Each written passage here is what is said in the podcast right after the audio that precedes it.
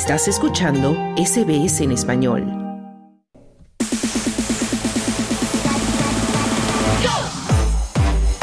Deportes.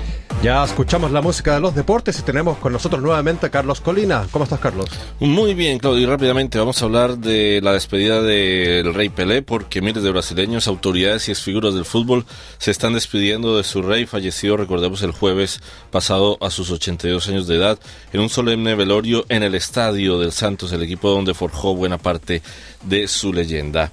El presidente de la FIFA, Gianni Infantino, aseguraba en el estadio de Santos que le va a pedir a todos los países miembros que bauticen al menos un estadio con el nombre de Pelé en homenaje al ídolo. Y el flamante presidente brasileño Luis Ignacio, Luis Ignacio Lula Silva está visitando el recinto deportivo también para homenajear al rey y expresar su solidaridad con la familia.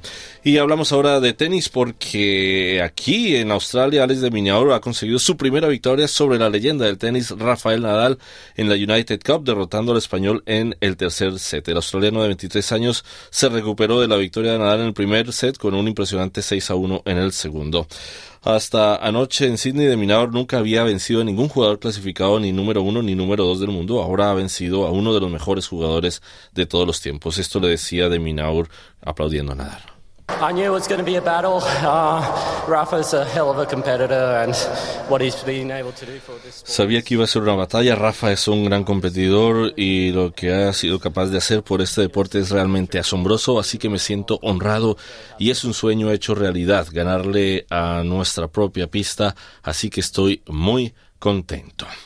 Y voy a terminar, Claudio, hablando de la condición de salud de la extenista Martina Navratilova, que anunció que padece un doble cáncer, uno de garganta y uno de seno, contra los que se apresta a luchar con todo. Ella iba a venir a Australia y por supuesto por estas razones no va a poder venir a cubrir, ayudar con el cubrimiento, perdón, del abierto de tenis de Australia, una de las grandes leyendas del tenis femenino. Los mejores deseos para Martina Navratilova y muchas gracias Carlos por ese completo informe.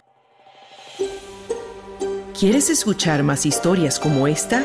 Descárgatelas en Apple Podcasts, Google Podcasts, Spotify o en tu plataforma de podcast favorita.